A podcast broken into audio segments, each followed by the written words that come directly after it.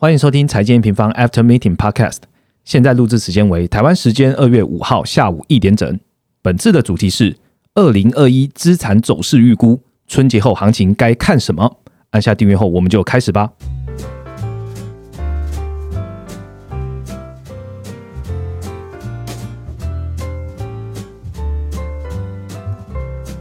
Hello，大家好，我是财经平方的 Roger。时间过得很快哦，马上就要到我们农农历的新年了。在此，修先跟各位听众朋友拜一个早年哈，祝大家牛年行大运啊！好，很很八股，但是还是要祝福一下这样子。好，在接下来就是紧接就是七天连假嘛，那我相信大家也不会出国，所以大家可以在家里好好的休息一下，然后趁着这样的休息的期间来检视一下，诶，过去这一年大家的投资策略有没有什么要改进啊，或者说哪里没做好啊，可以做一个。很快的笔记哈，那不过我相信有在投资的朋友应该都知道，就是呃，中就是在在华人的新年里面，其他市场还是开市的嘛。那所以呢，我们就还在大家还在年末奋斗的最后这几天，哈，大家在听到我们 p a r k e t 的时候，基本上还是在上班的啦。哦，那可以利用本节目呢，来提醒用户说，哎，在过年期间应该注意什么样的经济数字哦，那那才能提高这个开红盘的胜率啦。那另外呢，IMF 在近期公布了全球经济展望的修正值哈，所以我们会告诉你说，哎，跟二零二零十月的预测有什么样的不一样？所以呢，今天还是我们欢迎我们的美女研究员 Viviana 带大家来看 IMF 最新报告喽！大家欢迎 Viviana。Hello，大家好。那先预祝大家新年快乐，然后牛市行情走不完。嗯，很贴切。Viviana 有过年要去哪里吗？我应该就回家陪爸妈吧，也出不了国。好，这一般都是官方的回答啦。我们就希望就是在家里，你也是可以跟我们一起来关心一下，就是整个国际行情的状况哈。那进入主题之前，一样，Viviana 在，Viviana 本来就是财经平方的 Global View 的研究员，那就跟各位听众朋友 update 一下二零二年一月到二月的第一周的市场行情吧。好啊，那呃，其实从去年底开始，全球就是呈现一个极度乐观的全线复苏的状况嘛。嗯。但其实从一月初开始就可以看到市场的情绪是比较从先前的一个极度乐观转向为审慎乐观的状况。嗯。那包括说医院可以看到，直利率一度挑战一点二趴，嗯。但是资金反而是就是重新集中到像是科技或是新兴亚洲这样的区域。是。那所以其实就在一月的最后一周的时候，全球股市就出现一个非常明显的。回档，但是呢，很神奇的就是在下一周，就也就是二月第一周，马上几乎就是收复全部的跌幅了。对，那包括说二月四号，美股在呃财政的比较乐观的一个预期之下，又再度创下新高。对，那呃我们在二月的投资月报中，其实也有提醒大家说，其实循环到现在还没有结束，所以在一月底出现一个比较大的回调的时候，其实你应该是要去逢低找买点的一个动作。嗯，讲到二月月报，我就想。呃，提醒一下听众朋友，二月月报我们其实在呃上一周的时候已经推出了，在我们通常都是在月底的时候会推出下一周的，就是月报，然后投资月报，等下并且讲一些展望。所以有兴趣的听众朋友，欢迎回到 M 平方的网站来来看一下我们最新的二月投资月报哈。那如果有一直在发了 M 平方的朋友，应该就知道，哎，一月底的这样的波动呢。应该就是处之泰然，因为毕竟我们都还是在我们在年底就开始讲，就是二零二年底就开始讲制造业循环的周期还没有结束嘛。可是年后呢，有可能会出现第一道关卡哦。那是什么关卡？我就在这边先卖个关子了。我们就直接进入今天的主题吧。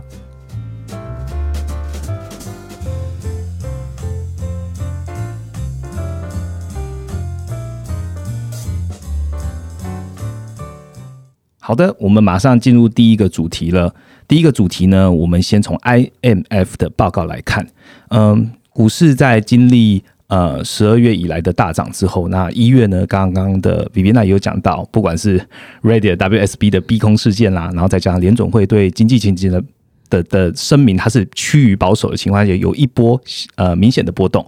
那与此同时呢，IF 也也在同一周公布了，就是全球经济展望的修正值。那就请 Vivian 来跟我们讲一下，跟二零二零十月有哪些不一样吧。我们先从成熟市场开始讲好了。嗯，好。那 IMF 这次它其实上调了二零二一年全球的一个经济成长预期。那不管是在成熟市场或是新兴市场都上调。那成熟市场它这一次上调的有两个重点，那一项就是疫苗，那另外一项是财政支出。那我们先讲一下疫苗好了。那观察这一次 IMF 的一个声明稿，可以看到它对疫苗的进程是非常乐观的。那也是它这一次。上调全球经济成长的主因，那尤其是在成熟市场这一块。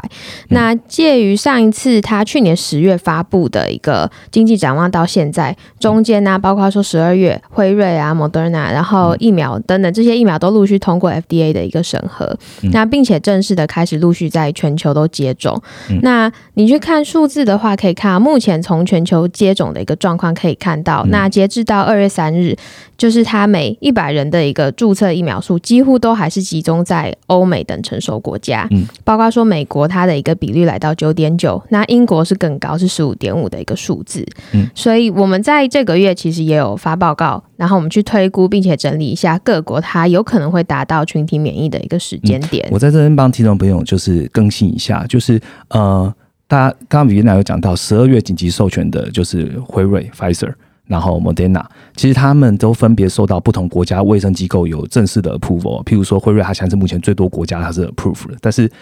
Modena 呢，它现在是被瑞士评，就是已经正式 approve，就是可以正式上市的用药。但是还是有七到八家的疫苗呢，它虽然还没有取得正式的 approval，我们之前有跟各位听众朋友提到，它是在 limited use 的阶段，也就是你可以紧急上市了。所以现在的疫苗不止我们知道的 Pfizer 跟 Modena，包含了牛津的，包含了中国的，基本上都是已经在市面上是可以施打了。那再请皮长跟我们讲一下疫苗的试算，它是怎么算的吧？嗯，那这个疫苗究竟是如何去影响这样子的一个经济展望的预期？那我们保守去预估一下，美国假设它现在已经有，假设它是二十 percent 的人是已经有感染过新冠肺炎的这样的一个数字，来作为是它现在已经免疫人口的一个假设。嗯，那其实这个数字也不是我们随便乱估的，是美国的 CDC 它给的一个数字。那呃，如果要达到说七十 percent 以上的人都是免疫的一个群体免疫的这样一个门槛的话，那其实就代表说，还有五十 percent 的人口，他需要透过施打疫苗，或者是真的因为他感染了肺炎，然后而获得免疫。嗯，所以七十 percent 是一个关卡，对，算是一个国际就是通认的一个标标准。对，那呃，目前的话，美国它可以维持在。呃，截至到最近的数字，好像是每日施打一百三十万剂。嗯，那如果你照这样子的一个速度去推估的话，他要打完剩下这个五十 percent，大概需要八点四个月。嗯，那从现在二月开始算，其实大概就是九月的时候会达到七十 percent 以上的群体免疫的一个目标。嗯，那其实跟他白宫在说的声明的一个时间点，白宫是说夏季的时候嘛。嗯，其实这个时间点是非常相近的。那当然是说，如果他的新增确诊持续的增加，或者说他每日施打的技术也是在增加，目标可以看到一日可以到一百五十万剂嘛？白对对对，如果你是在一百五十万剂，就是很有可能就是夏季就会打完这样的一个状况。所以就像刚刚讲到的，目前其实疫苗它接种的速度正在加快。嗯，那所以就去看一下疫苗施打的一个进程的话。呃，要像白宫讲到，夏利之前群体免疫是非常有可能的，所以你可以看到这一次 IMF 的报告的话，它其实提到说，今年的复苏的路径上会是以下半年的速度来的更快，就是说下半年越来越多国家已经免疫的一个状况。B B 刚刚讲的疫苗的施打状况跟我们的试算呢，其实我们在一月二十七号的时候，我们也推出了疫苗相关的文章，里面包含我们怎么去细算，它是确定是哎，它可能是在九月的时候就可以达到七十 percent 的群体免疫的这个目标，我们都有研究。去详细的算给你，那我们称甚至还建立了在操盘人必看里面的疫苗专区，所以有兴趣的听众朋友还是可以到 A N 网站上来看我们的详细的内容哦。嗯，那财政的部分，嗯，那其实这一次 I M F 它上调一个经济成长，除了一部分是因为疫苗，另外一部分就是一直大家一直在讲的财政嘛。嗯，那距离去年十月它上一次推出这样的一个预估数字到现在。呃，二月份、一月份，就是其实中间有很多的国家又再度推出了更大规模的财政刺激。嗯，那去看一下 IMF，它一月的时候，它有统计一个 Fiscal Monitor，它是再度上调了，就是全球各个国家为了要去因应肺炎以来的财政支出，它上调了二点二兆，所以全球来讲，现在是已经花了十四兆在抗疫。嗯，那这十四兆中间包括了七点八兆的额外支出，以及六兆的注资与担保贷款。嗯，那其实我们之前就有帮大家整理过各国的针对疫情的支出嘛。那其实呃，你去把每个国家算出来的话，其实就是以欧美日这三个成熟市场是做最大的。嗯。那刚刚提到它上调的这二点二兆里面，其实包括说去年十月到现在啊，像是美国又在推了九千亿的纾困，嗯，然后欧元区他们在讨论了接下来七年的一个财政框架，M F 的部分，然后以及日本，它也是在差不多年底的时候又再次就是第三轮的追加它的财政预算，嗯，那所以去看一下呃，IMF 它针对全球各个国家二零二一年财政支出的一个呃。的预测，那其实它是预计成熟市场在二零二一年财政的赤字会再度扩大一点九个 percent，但是反而新兴市场这边是减少零点六个 percent。嗯，那成熟市场这边又以美国跟日本它的上就就是它的呃财政刺激对增加的幅度是最大的。那也也是为什么这一次 IMF 其实你可以看到成熟市场里面它的 GDP 成长预期也是以美国和日本是上调幅度也是比较大的。嗯，好，然后这是成熟市场的部分嘛？那其实我们在 After Meeting 的第二十二集里面，其实有提到啊，就是中国跟制造业还是现在很强的一个复苏的动力来源哦。所以在新兴市场的部分，那 Vivian 来跟我们 update 一下吧。嗯，那新兴市场就是刚刚讲到成熟市场两个支撑，就是疫苗跟财政嘛。那新兴市场这边的话，这一波行情很大的两个关键，第一个就是中国经济复苏的状况，第二个就是油价的表现。那其实一直有在 follow 我们的朋友，应该都有在快报或者是 podcast 里面都听到我们常常一直在讲这件事情。那这个这两个重点其实也反映在这一次 IMF 的报告上面。那新兴市场这一次可以看到它的呃预估修正中，主要都是来自于原物料出口国的全面上修。那包括说俄罗斯、巴西、墨西哥分别是上修零点二、零点八和零点八个百分点。嗯。那从去年 Q 四以来，我们就有一直在提醒大家说，制造业循环这个三到四年的制造业循环已经进入到上升周期。那而且这一次是在一个库存，因为疫情前面就是呃贸易战，然后有疫情，所以它的库存是调整到一个非常低的水位。那需求端这边的话，又是由中国的新基电政策带动一个。呃，需求的部分，所以回补库存速度更是快于对快于历史的一个的状况。嗯，那所以去加速它的原物料需求回升。那可以看到 M F 这次的报告的话，它其实也有对原物料价格的预期，可以去看到说它是预期像是油价它。呃，是预期说，二零二一年会从去年的一个平均水平回升大概二十 percent 左右。那另外的话，它也是预估金属价格会有看到一个非常强劲的复苏。那呃，它这一次对于中国这边的话，其实呃也是持续的在看好的。它呃，中国这边它去统计，它因为投资。它的快呃快速恢复，对快速恢复的一个状况，尤其是在政府投资这边，刚刚提到新基建嘛，使得中国就是去看一下它的复苏的路径，是唯一一个回到它就是二零二零年疫情之前预估水平的一个国家，就是像欧美啊，都是还是远远的落后在它原本的一个预估的恢复的成长路径。嗯，对，那所以。刚刚提到油价跟中国，那到底跟新兴市场就是有什么的一个关系呢？其实我们可以分成两个面向来观察。那从基本面来看，其实中国就是新兴市场一个非常主要的贸易对象。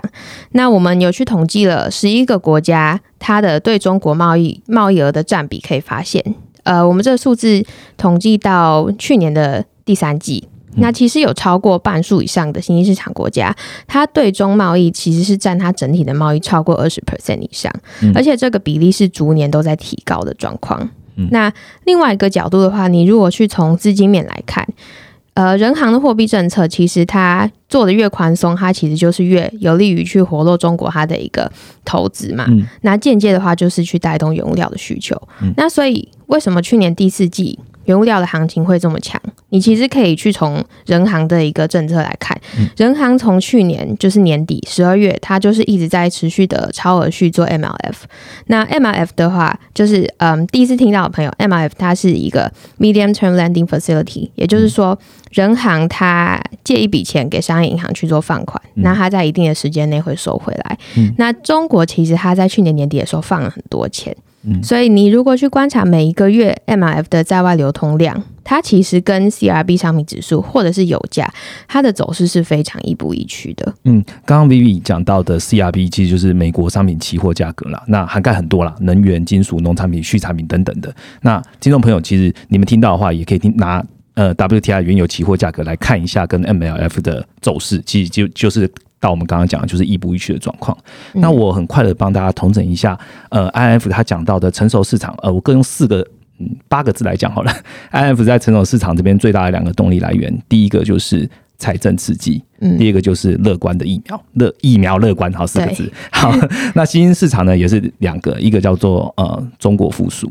嗯，那。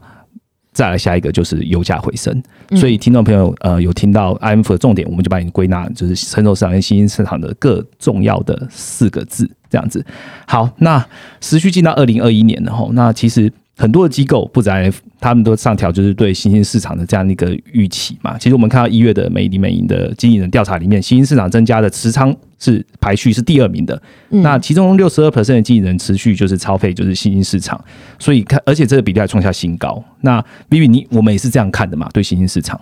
嗯，那我觉得我们首先先来定一下，他这边提到新兴市场的相关资产到底是什么好了。那除了像是这一波下来同样受惠到通膨行情的，包括原物料类股啊、能源类股之外，新兴市场它其实呃相关资产除了股市之外，还有汇市，还有债市。那其中它的债市又分为主权债、公司债。然后这些债又可能是美元计价的，或是当地货币计价的，然后它可能是有避险的，可能是没避险的，所以其实其实新兴市场它的相关资产是非常非常多样的。好，那我们首先先来回顾一下去年新兴市场整体的表现。去年二零二零年新兴市场的股市整体来讲是上涨十五点九个 percent，那它美元计价的企业债跟主权债分别是上涨八 percent 跟七 percent，那当地货币的计价的一个有经过避险跟没有避险的主权债分别是。上涨五 percent 跟四点八个 percent，那汇市则是表现最差的一个状况，去年整年只有上涨了三个 percent，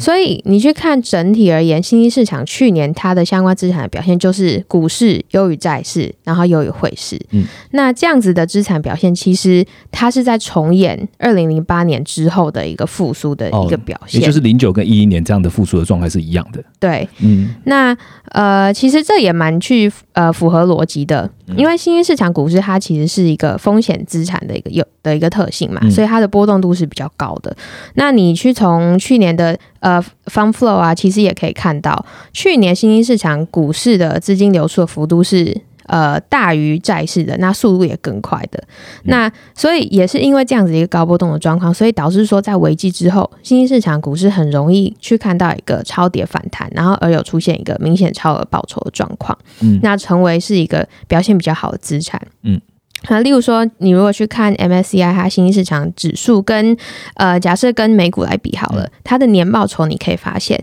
呃，不管是从呃一九九零年的初代风暴。两千年的网络泡沫，零八年的金融海啸，当时新兴市场它下跌幅度都是美股的二到三倍。嗯，但是呢，在接下来的一到两年，像是一九九一年、二零零三年跟二零零九年，它的反弹的幅度同样也是美股的两到三倍。甚至说，像是零九年新兴市场 MSCI 新兴市场，它甚至有高达七十五 percent 的年报酬，嗯，也就是凸显说新兴市场它股是一个高波动的特性，就是一个风险资产的特性。对，嗯。但是，嗯，如果去看债市的话，你可以看到它不管是主权债或是企业债，都是在呃经历这些全球的金融危机之后一到两年才会看到比较 outperform 的表现。嗯，那主要是因为成熟市场。你可以看到，不管是 Fed 啊，或是 ECB，他们在危机之后都会保持很长一段的低利率的期间。他们其实货币政策不敢去贸然的做一个转向动作。嗯。但是新兴市场，因为它对物价比较敏感，因为新兴市场它的经济结构比较是偏向制造业的一个二级产业嘛，所以它其实对物价。就是原物料的波动是比较敏感的，嗯，再来就是说新兴市场它对低利率的容忍度也是比较低的，嗯，所以它会变成说在危机之后，它是会提前欧美国家开始进行升息的动作，那也导致说这样子，因为它开始升息了，所以它的相新兴市场相关的固定收益会相对于股价有更高的投资股股市有更高的投资价值，嗯，那反过来你去看股市的话。同样其实跟成熟市场这边是同一个逻辑，就是它股市则是会因为受到资金开始紧缩而出现一个相对于债市比较 underperform 的状况。嗯，那呃，从零八年来看的话，新兴市场其实有三波比较明显的升息，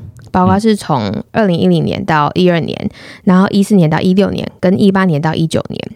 嗯，那你去看这些期间呢，新兴市场股市不管是在一一年、一四年、五一五年或是一八年，它的股市在刚刚我提到的股股会债里面，都是相对呈现比较垫底的一个状况。嗯。那呃，暂且先不要去讨论说，像是零四年或是零八年的升级，其实是受到原物料崩盘跟贸易战这样子一个比较偏向是防御性的一个升息的动作。嗯，但是呃，很明显就是像呃一零年到一二年的话，它就是一个健康的景气复苏之后，因为通膨而带起的健康升息。但是呢，反而就是在一一年的时候，新兴市场股市你也是看到一个负二十 percent 的跌幅。好，我们谢谢 Vivi 刚刚跟我们分享了就是新兴市场的一个状况。其实很快的跟各位听众朋友分享一下，IF 刚刚的报告里面，我们得到就是成熟市场跟新兴市场分别要特别关注的是哪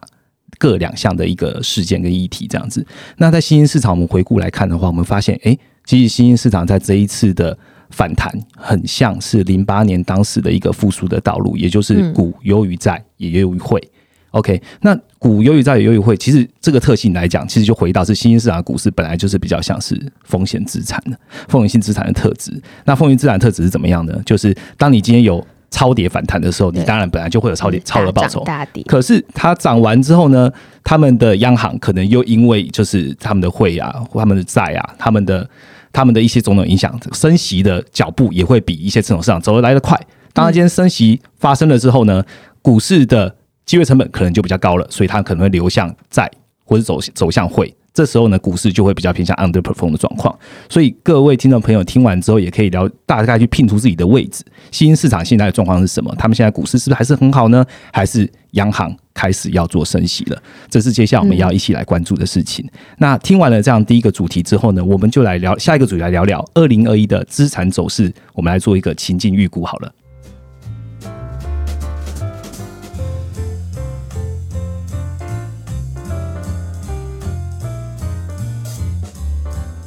好，紧接着我们来聊聊第二个主题，就是二零二一的全球资产走势。我们来一个预估，这样子。二零一其实现在已经算过了一个月了，现在二月初了。那二零二零年底的时候，我们其实就透过文章 p 可以告诉用户说，哎，现在是处于制造业循环的上升一个阶段。那最近表现比较好的，其实也是新兴市场。那 N 平方其实还是依旧看好这一波循环吗？那我们就用半年为一个单位，请 B B 来跟我们分享一下二零二一上半年、下半年你是怎么看各类资产的？嗯。好，那我就根据就是我们之前一直在提的制造业的一个循环，那它是三到四年嘛，那呃前一次的见底大概就是在疫情之后的大概去年年中的一个状况，嗯，那其实大概拉一下它的一个周期，其实今年年中就会是逐渐见高的风险是就是。比较高的啦，那从这个基调下，然后去搭配前面提到的影响成熟市场的两大因素，疫苗跟财政，影响新兴市场的两大关键，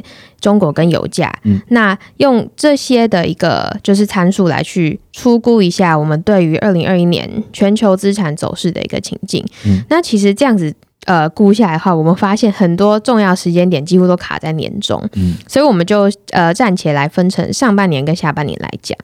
那首先上半年刚刚提到的依旧是制造业的一个上升周期嘛，但是呢，我们有在快报里面或者是月报有提到说，年后会是制造业循环的第一个关卡。嗯，那为什么会是年后呢？因为其实呃。短期的话，你去看国际运价，它其实是有一个季节性的走势，嗯，也就是说，它在春节前会是走一个上升，然后春节之后会出现一个比较明显回落的状况。对，那所以短期的话，你就可以去观察说，在年后是不是运价会有按照这个季节性走势。那运价如果它有出尾出现一个比较回落的状况，那是不是能够疏解目前就是供应链就是非常拥挤的一个状况？嗯，那如果供应链的压力有得到疏解之后的话，回头你就是要接下来再去关注说，Q one 美国现在在谈的一个一点九兆的财政是不是能够呃顺利的出台，那去持续的带动它的终端消费来去延续厂商回补库库存的一个动作。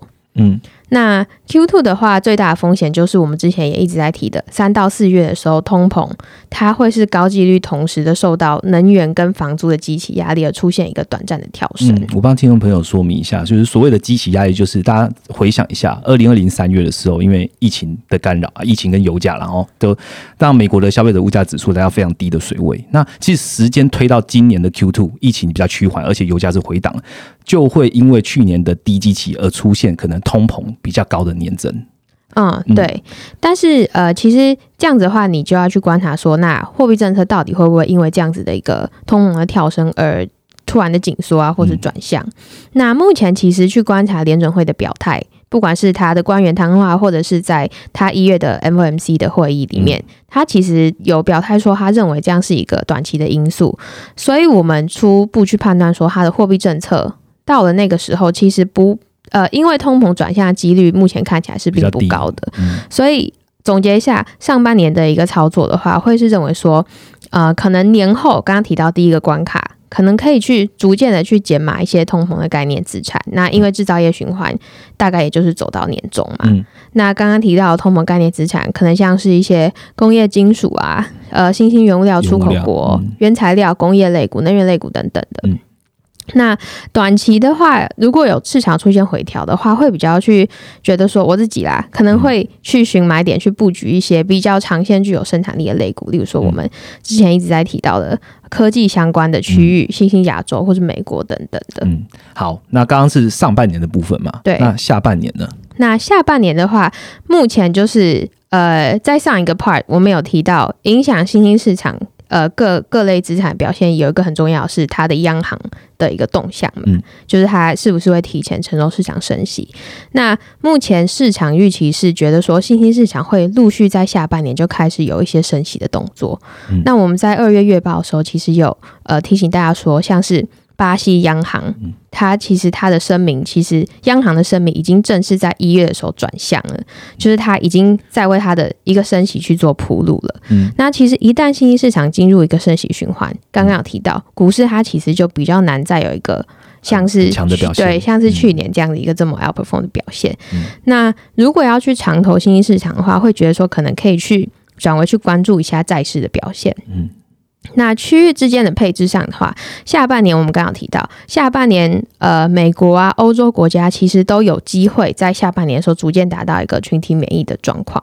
那如果说下半年疫苗还是可以维持目前的有效性跟施打速度，那甚至施打速度是增加的话，其实。呃，主要的已开发国家，刚刚提到群体免疫之下，呃，其实可以去关注一下，就是从去年疫情以来表现都是一直比较落后的一线服务业的国家，嗯，例如说欧洲啊，尤其是在南欧这边。然后还有一些，其实像是泰国这些新兴市场国家也是都可以去关注的。嗯，对。好，谢谢 Vivi 跟我们分享，就是上下半年可能会遇到反转的一些状况。那我觉得听众朋友可以帮我们一起来关注，就是我们在二零二零年底一直讲的制造业的上升周期。那走到了就是二零二一的年终，这这个这个年终的前跟后都有一些要请有投资的用户一起来关注的一些事项。那 Vivi，你觉得要提醒用户什么样子的风险呢？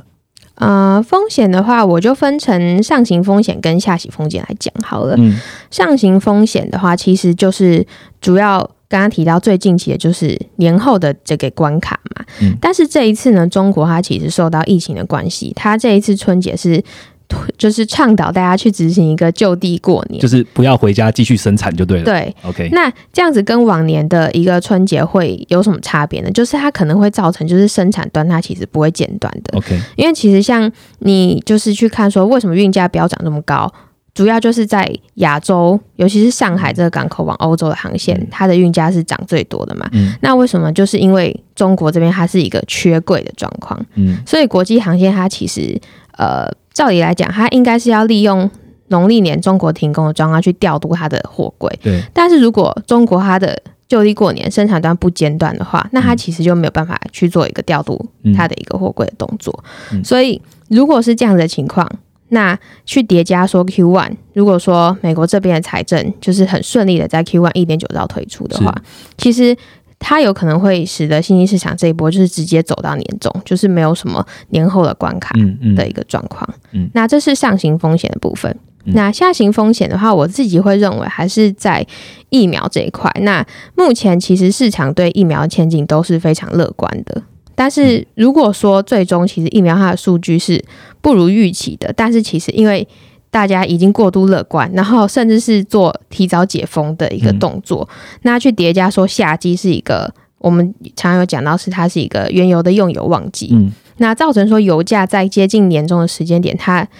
呃。涨得太快，对，那其实这样其实会有两个连带效应。第一个的话就是中国跟新兴市场的复苏它过快，那去导致说像是人行开始收资金啊，新兴市场提早开始升息。那刚刚有提到这两件事情其实都是不利于行情的一个状况，嗯，因为我们有说嘛，人行的资金它的紧缩的状况，对，跟油价是一步一趋的。那新兴市场如果它提早开始紧缩的话，其实也比较不利于它股市的表现，嗯。那第二个连带效益的话，就是全球资产它过度乐观，造造成说美债殖利率现在上升的过快，因为现在已经就是在一排上一点一。那如果说美债殖利率上升过快，引发就是不只是新兴市场，成熟市场央行也开始转向，那导致说股债它的机会成本提前反转，也就是说殖利率太高，那引发一些就是一波资金从呃股市流往债市的状况，那。像是零八年、一八年的时候，大家应该印象很深刻，就是美债殖率触及到三趴，造成股市的一个很明显的大跌，就大家应该都印象深刻。就是这个会是另外一个风险啦。嗯，所以我们刚刚讲，就是上行风险，就是中国可能会就地过年嘛。那其实就地过年，其实就是生产不间断，所以供应链还是持续紧张，但是会同步推升往把制造业周期继续往推往前推，推到年终。但是下行风险的话，我觉得刚刚听完最重要的就是。各国央行不管成熟或新兴市场央行会不会因此而转变它的态度？所以听众朋友可以一起来看一下这个上行风险跟下行风险对你接下来的投资的布局有没有什么影响。Vivi 刚刚讲的，不管从 INF 讲到二零二年资产的一个我们的一个预估，其实都我们都会让它发生在二月八号的最新的快报中。所以如果你今天听到这个 Podcast，应该是二月八号会听到我们这一则的 Podcast，你就立即到我们的 MN 的官网去看你的 Pro 的独家报告，你就会看到。对，一边 一边听我们讲，然后一边看文字，你会非常有感哦。好，那刚刚讲完了，我们对于二零二一的预估，那。接下一个主题也蛮重要的哦，就是我们这七天这个春节期间讲完这么多二零二一，那这个春节期间这七天我们要该看什么呢？那欢迎听众朋友跟我们一起听下一个主题喽。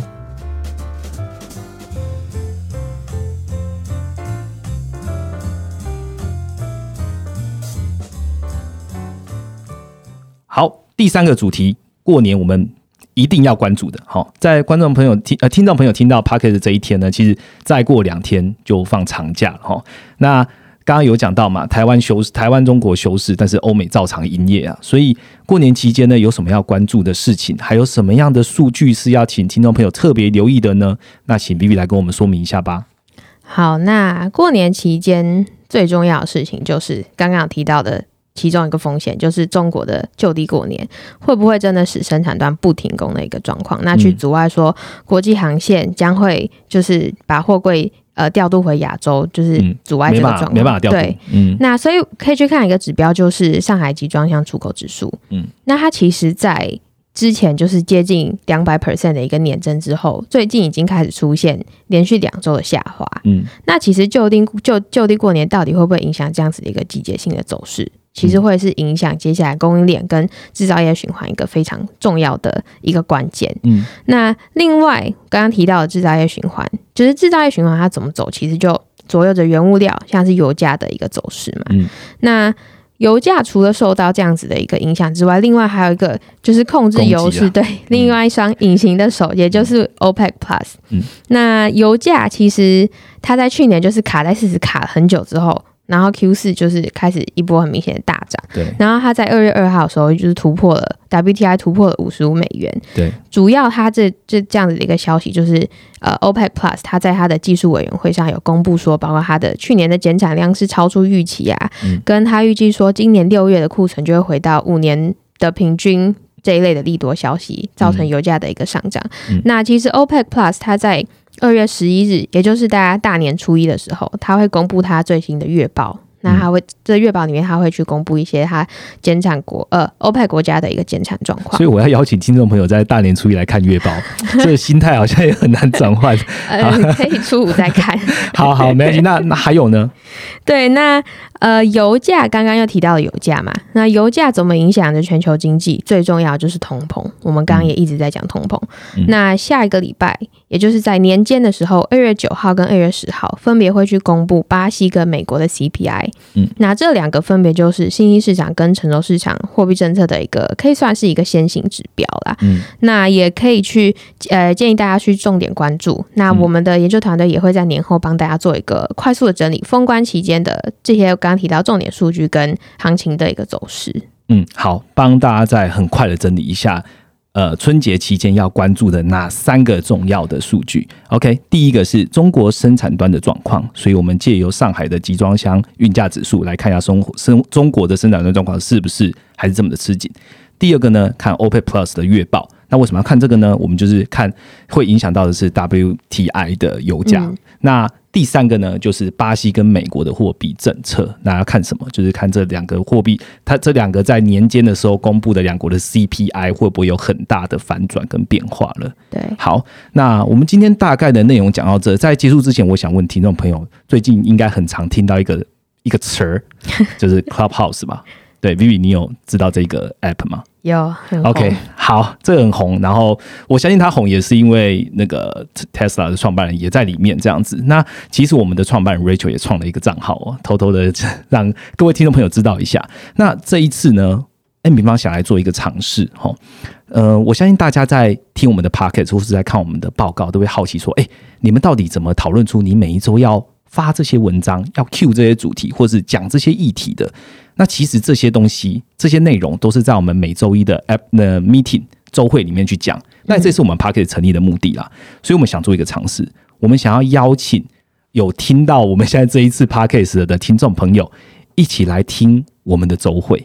那利用 Clubhouse 的这样一个平台来听我们的周会。那这时间在什么时候呢？目前还在规划当中，但我可以先透露一下，就是我们计划在二月十六号。也就是大家还在放假的初五，OK，我们会选定初五的某一个时间，就是初五隔天就要上班的嘛，所以你相信初五你应该也要来听一些重点的观察，跟我们刚刚讲那三个数据究竟变成什么样子。所以初五二月十六号，我们开立 N 平方的第一场聊天室，